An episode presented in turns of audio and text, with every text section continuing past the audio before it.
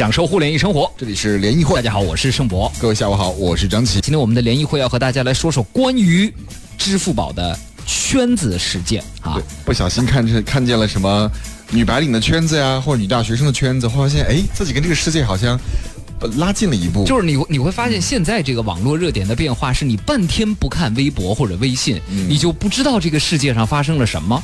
我那一天下午呢是开了一下午的会，突然我到傍晚的时候一看微信，大家都在传什么校园日记，女大学生啊，什么校园呐、各种照片截图啊，芝麻信用分儿啊什么的。后来我就截屏截，然后我就截了一个我的芝麻信用分儿给我身边的一个人看，因为我的分儿比较高啊，七百九是不是？我八百五十五分芝麻分有，然后这个就有就有人跟我回了一句说。你基本上这个分儿可以在什么校园女女生群里边为所欲为了。我说什么意思啊？什么意思叫为所欲为啊？后来我才知道，点赞打赏，还有呢，就是留言私下沟通之类的啊。啊那因为后来我才知道，那是因为上周呢，这个支付宝推出了校园日记和白领日记两个圈子。其实不仅这两个圈子，还有很多圈子，宠物圈子呀、运动圈子等等。呃，而且呢，它设置了一个规则，就是在类似于像校园女生日记和白领日记这些圈子中呢，只有女性有发帖的权限，男性用户只能点赞、打赏和评论，而且芝麻信用分低于七百五十分的用户也不允许评论。这个圈子中就出现了不少女性用户的大尺度照片，在网上引起了关于网络社交和道德的争议。你这圈子让人感觉变了味儿了，你究竟是想要干嘛呢？嗯，因为很多人把这些截图也都发给我们的这个，都都在网络上进行传播之后，发现那些照片确实拍的有点让人引人遐想。根本就不是女大学生好吗？嗯，还有白领日记也不太像白领、啊，根本不是白领好吗？都不是正经职业上班的感觉是啊，所以今天我们就和大家一起来聊一聊支付宝为什么要这么干啊？这件事情最后以支付宝的这个负责人出来做书面道歉为一个终结，但是有没有终结？支付宝在关于社交上还会折腾出什么花来？为什么他就不能做一个安静的美男子，做一个安静的支付工具？对，老要折腾这些事儿。为什么啊？今天我们的节目和大家也一起来聊一聊。同时，各位可以打开自己的支付宝看看，现在支付宝给你推的圈子是什么？你知道他现在给我推的圈子是什么吗？是什么宠物圈子。我一个不养猫不养狗的人，北京宠物圈儿啊。好，在哪儿？看这些圈子呢？我还真没发现。你你你来，打开，各位来一起打开支付宝找一找。你朋友哎，你你没有啊？朋友，朋友，他没打开吧？朋友，朋友他也没有，哎，他没有。好，首先来欢迎一下今天我们的两位联谊观察员，欢迎山寨发布会创始人杨淼，大家好。以及欢迎我们来自黑马，我们的联谊会联谊观察员黑马，欢迎。嗯、大家好，我是黑马良驹。哎，欢迎黑马良驹和杨淼啊！这个二位当时第一时间知道了有圈子，看到那些照片之后，感想如何呀？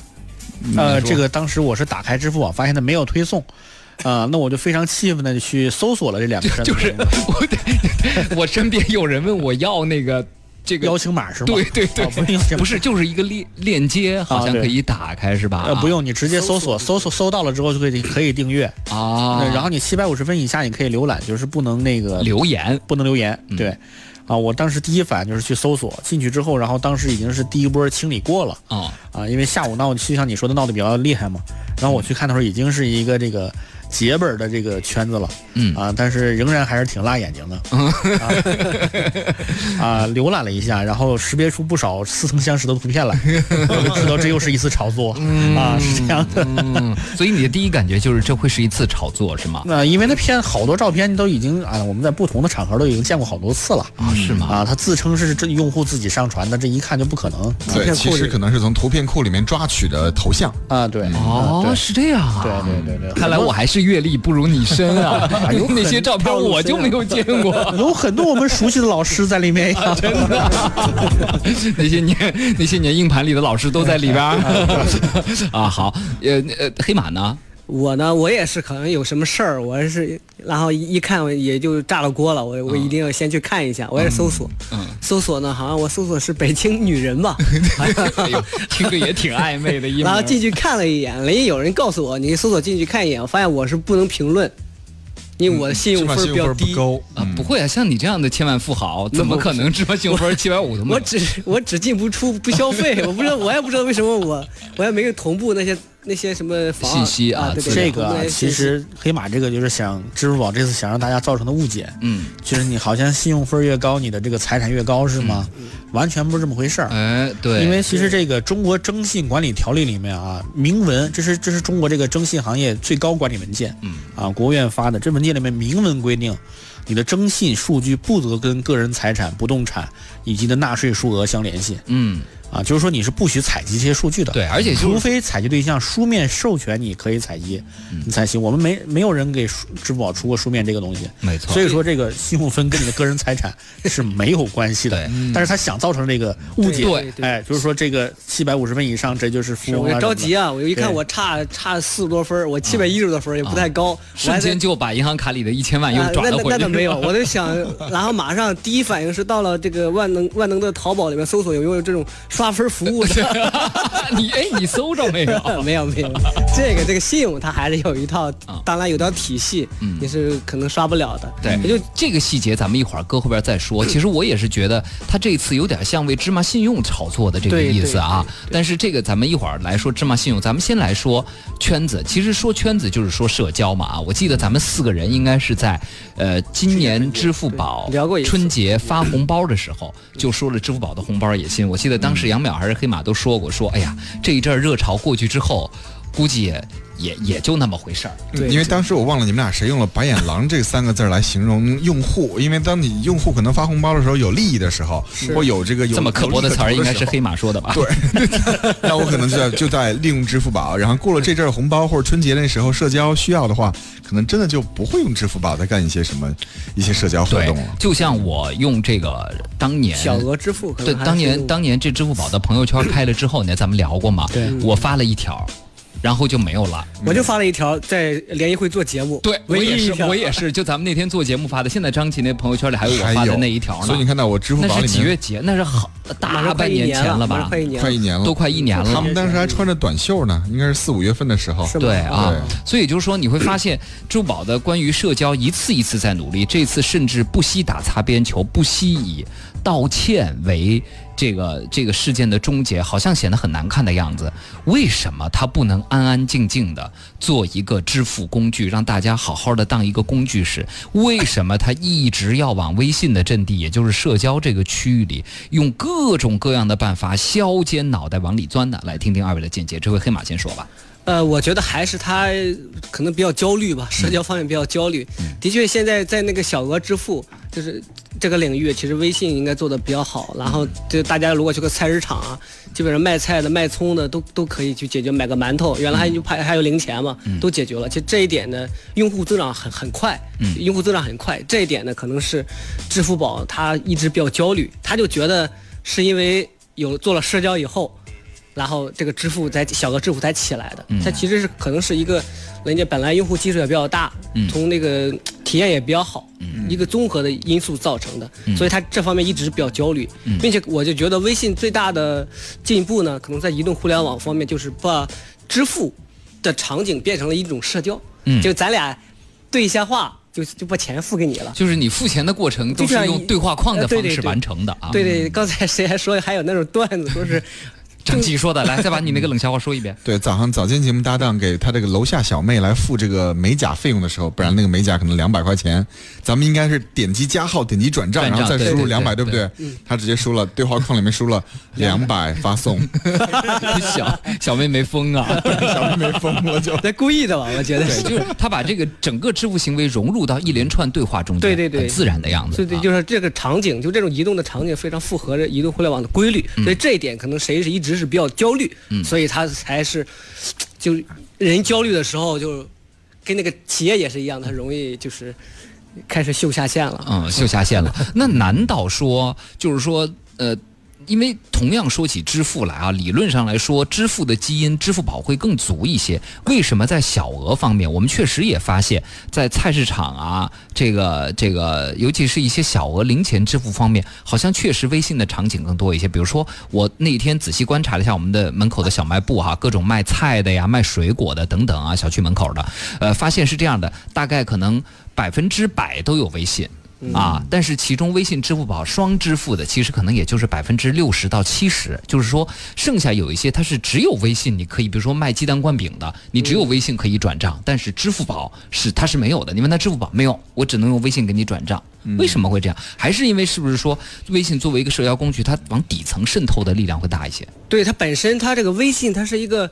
呃，如果算应用的话，应该是基基本上是中国用户的第一大应用。嗯，但现在我不知道用户数据是多少。那原来是去年的话就六七亿吧。嗯，六七亿的用户基数非常大。对，那支付宝可能用户可能还达不到这个这个量级吧。现在不光中国人，它不是不不只是量级，还是你即便达到这个量级，可能那个这个粘性没有它。嗯，因为大家习惯用这个，很简单，这是第一。第二呢，可能它就是还就是产品体验上就把它做成一次对话，很简单。嗯，可能原来的时候我们觉得装一个 app。去支付还是一个相对比较复杂的一个，还要转账有这种行为，嗯，是吧？嗯，是不是秒叔？秒叔可能比我更专业，就是来听听听听秒叔的。理论上，一个更有支付基因的，从支付成长起来的支付宝，为什么在支付这件事情上，现在感觉，尤其在小额场景里边，这么有危机感呢？啊，这个其实刚才黑马说的很好啊，就是说，首先就是这个用户量的问题，啊，微信的确它是一个国民级应用嘛，大家都装了，那就是说，一付钱肯定找你手边最方便的一个东西，就是如果说装了，大家不会去额外的去尝试什么东西。嗯。另外一点呢，就是说这个支付宝始终想不通的，其实很多人也忽略了的，就是他们觉得这个大家用微信是因为微信能社交。但实际上，大家没有去想过，微信支付的体验是非常好的。嗯，啊，这个微信支付这个团队，在他最开始推出这个功能的时候，他就出来跟我们讲过，就是怎么样让大家感觉到，就是这个你就是好像还没有怎么样，就是去那么繁琐的去什么输密码或者什么之类的，这个钱就付出去了，钱就付出去了。嗯。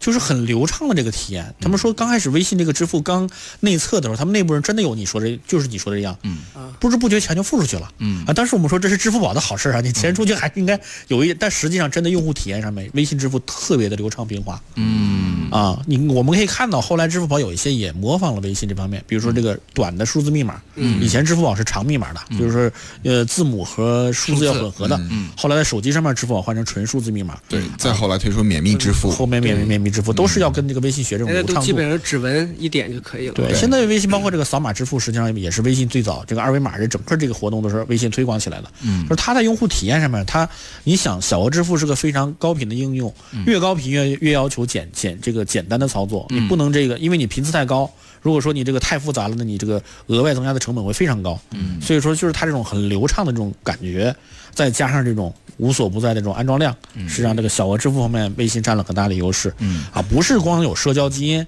这个我觉得支付宝纯粹被绕到坑里面去了，就什么事儿都推给社交。中国做社交的软件很多，陌陌也在做，QQ 自己是也有手 Q，但是为什么其他的这个上面支付没起来呢？嗯，所以说还是要多从产品方面去想。对，老是这个从底层去考虑。对对对对对。龙舞清风就说阿里的东西不光是支付宝，所有的产品做的都不如腾讯好，用户体验太差了。这是一个来支持我观点的。对，这个用户的一个心声啊，哎，对，所以从这个角度来来说，我觉得淼叔说的很有道理啊，就是确实我们，呃，你现在我有从来没有仔细思考过这个问题，你现在这么一说，我是觉得确实微信的转账和支付都很流畅，对，但是你总感觉支付宝吧，它就有点咯里咯噔的，就是总感觉中间是有一些东西绊了你一下，当然不是很严重的绊了你一下，你总感觉不是像微信那么。顺畅平滑，还是做成对话了嘛？就做成对话，两个人像对话一样。因为对话我们已经很很很熟悉了嘛，套路已经很熟悉了。对，所以就按照这个套路，他把它变成了一个对话。我觉得这这是一次。很重要的革新，比如说我要给盛博转账，支付宝人与人之间转账的话，还是比较麻烦，要输你的支付宝账号或输你的姓名，嗯，才可以，嗯，它不像微信那么简单。那是因为你不是好友，好友也是也是一样的，对，好友可以，所以他现在要去框那个好友嘛。但是它有一个区别，不知道你们注意没有？支付宝转钱转过去就转过去了，微信转钱转过去是要那个人收的，那个人不收这个钱，过两天就会退回来，对，过二十四小时，你发现没有？对，是这样的。这以后好像网络还可以撤回，扔回去了。以后可能有，就说有规定，好像还可以撤回的。就你以后就是说，他发过去以后还可以给你撤回。那那据据说现在那这也容易招骗子。哎，是啊，他给你一个截屏了。我是线上没现金，那个小伙你开始很面善，给我二百现金没？我支付宝给你转二百。对，回头又 回头我再给你撤回来是吧？这个现在已经出现这种诈骗了。ATM 上旁边嘛是转钱，哎，说你给我现金，我 ATM 转给你钱，但 ATM 是可以二十四小时撤回的。没错啊，对，类似这样的诈骗事件已经出现。对啊，这城市套路太深了。好多人在问那个，圈儿在哪儿？没了啊，那些圈儿都没朋友了啊。朋友现在还可以，我刚才看了一下，有吗不，那些照片已经没有了，那那那就是那那。种那个尺度比较大的已经下线了，但是我现在有一个有一个某软件的工作圈，嗯也有，但是内容已经没有没有什么优质内容了。我优质的，我刚刚搜了一下校园，就没有什么校园。现在没有了，现在早就没有了。我本来加入一个白领日记，现在也没有女性白领日记圈这个圈没了。你你那个就属于下线的那个圈，就我特地为了节目，我加进去研究了一下。等我第二天想研究的时候，发现这个圈已经没了。他其实是我我就觉得好像当初默默好像从这个圈子里面他做的工作也比较多，就是因为他好像他可能也也有点借鉴他的，嗯，嗯，Mr 小象也说，支付宝，哎呀，上次充个流量那叫个坑啊，太慢了，没有微信快。你看，就其实用户他他可能说不出来，但是他是能够感觉得到的能感觉到，对对对能感觉到的啊，对。那支付宝感到危机了，嗯、真的危机有那么严重吗？以及二位觉得，如果不往社交这个死这个死路上去钻啊，还有什么办法可以让支付宝变得更受欢迎、更受信赖，呃，更成为一个高频的应用呢？二位来描述。其实支付宝自己一直有个这个口号，包括这次彭雷就他们这个这个董事长写这个道歉信的时候也说，支付宝知托付啊这几个字，就是说一直强调它的这个安全性和大家对这个一个金融工具的信任。我觉得其实是个很好的定位。但是这两年可能支付宝就是一直在这个社交上打圈子，而且打的特别不严肃，嗯让大家降低了对它的这个信任这个这个风风评，可以说是。嗯啊，实际上我说，作为一个支付工具来说，它可以做的事情非常多。嗯你像我现在实际上我是坚持用支付宝付账的。嗯啊，我们专业人士都用支付宝，为什么呢？其实这个不是我自自夸啊，因为这个你说你付付完钱之后，你不是说把钱花出去就完了，嗯其实有个后面有个后端需求很好，就是记账。嗯啊，支付宝这个你用它花出去钱，它会自动给你记账。你一个月，你每个月月底你自己去出个账单什么的，去分析一下这个月吃喝住行啊，各是怎么样的这个分配，这个钱都花哪儿了，他给你出这个报告，其实分析的非常准确。嗯，这是一个支付工具该干的事儿，对吧？嗯，我们以前用钱包花钱的时候，最大的恐惧就是这钱花了之后不知道去哪儿了。嗯，对，啊，你一一到月底钱包空了，不知道是都花哪儿去了。但支付宝这上面，你你干什么事儿，你不用自己去手动记账，嗯，它自动根据你的支付对象给你分好了啊，你这是出行，这是住宿，这是社交啊，这是这个吃饭，或者说这是这个教育培训，或者这是不动产，它都给你标好了，这么一个一个一个一个呃饼状图什么之类的。嗯呃但是这个账本这个功能，支付宝一直有，但是它从来没有完善过。我觉得他如果说拿这个做这个社交的这个热情的十分之一来做这个账本功能啊，它能延伸出很多好玩的东西。嗯因为你后边你可以分析嘛，说你这个月这个啊交通出行的这个比例过高啊，你是不是考虑优化你的这个出行路线，或者说是这个干脆搬个家啊，让你去这个 这个另外有个房子比较合适你，对吧？这这些东西就是从你这个人的财务规划可以延伸出很多后项的业务来。嗯都可以开发。嗯啊，支付宝他可能看不上这块活儿，或者觉得这个数据不太好，他就一直没有去做这东西。但是你说你在社交上做，难道有什么好数据吗？嗯，也没有。嗯，但是就一一股门一门一门一股一脑门子就一定要去跟这个社交过不去，我觉得也是他们这个产品思维的一种懒惰吧，就觉得这个对手社交起来的，我们也要社交起来。嗯，其实可做的事儿太多了。对，所以其实你提到了一个很好的，就是支付宝回归它钱包的功能，把钱包、把管理支出收入的这个功能做到极致。对啊，盛博，你在这个节目说他为什么不能安安静静的做一个支付工具？这句话都至少我都听见三遍了。他就是不安安静静的做个支付工具，对。没有。是因为他安安静在在做支付工具的话，不会太多的盈利呢？他现在那倒不是，嗯。对呀、微信也不盈利呀、对不对？我我是这样的，虽然我刚刚说微信的这个支付很平滑，但是微信我就只绑了一张嗯，这个储蓄卡和一张信用卡。对，没了。大额的不对，。但是我更多的，就像很多朋友说，还拿支付宝，你可以去做一些理财。理财你更多的重要的卡片，我都还是绑在了我支付宝里面，绑了很多各种各样的卡账户啊，各种卡之类的东西。我总觉得那是个钱包，那是个工具。微信呢，就是你买瓶水啊，你这个买个煎饼啊，零花钱，哎，买点水果的零花钱，我甚至有一度连信用卡都不往那个里边绑。为什么？是因为你还是担心嘛？嗯一是担心，第二是因为京东它不让用支付宝付钱，你知道吗？哦只能用微信付钱，我才绑了张信用卡，因为要买一些东西，我都每一次都是稍微往里转点余额，一千块钱，我就拿着付付零钱而已，对不对？我们看看大家说的啊。汉说支付宝，因为我就不愿意用微信支付啊。冯蕊说，我喜欢用支付宝，安全性高，而且还可以理财。嗯，还有这大山说，我两个都用，只不过微信更多一些，因为呢，朋友给我转账都是用微信，嗯我又不爱显，又我又不爱提显示。什么叫提显示呢？所以付款的时候呢，嗯啊提现吧我又不爱提现错别字，对所以付款的时候呢，我就用微信，不然也没啥利息。对，豆芽菜说微信交易记录不能完全删除，媳妇儿会看见的。支付宝可以完全删除，相比支付宝来说，微信没隐私啊。X Y 说谁家会用家底钱儿跟陌生人加好友玩圈子呀？微信有陌生人好友，但微信不是我的家底儿，就好像谁会拿银行卡号码加好友一样呢？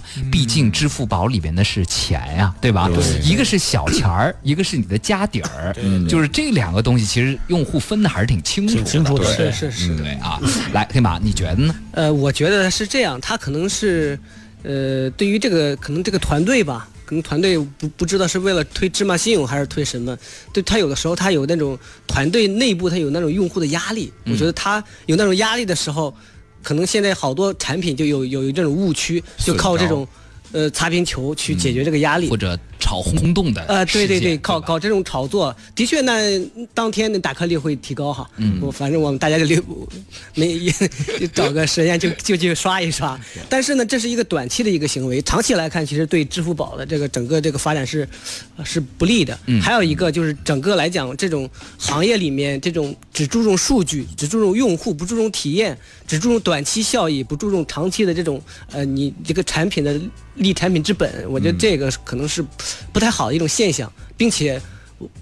一味的去炒作，我觉得这不是一种呃主流的一种方式。嗯但是呢，并且对于支付宝这种它一级的用户，它每一个小动作，其实对用户的伤害啊和对用户的轰动都是很大的，还是应该去慎重，嗯还是应该去慎重。我觉得这一次其实并不是一次好的一次。呃尝试呃，对对，并不是一次好的尝试。这样会伤害大家对它的信任度。比如说，像某电信运营商，他就为了扩充，比如说它的用户数量。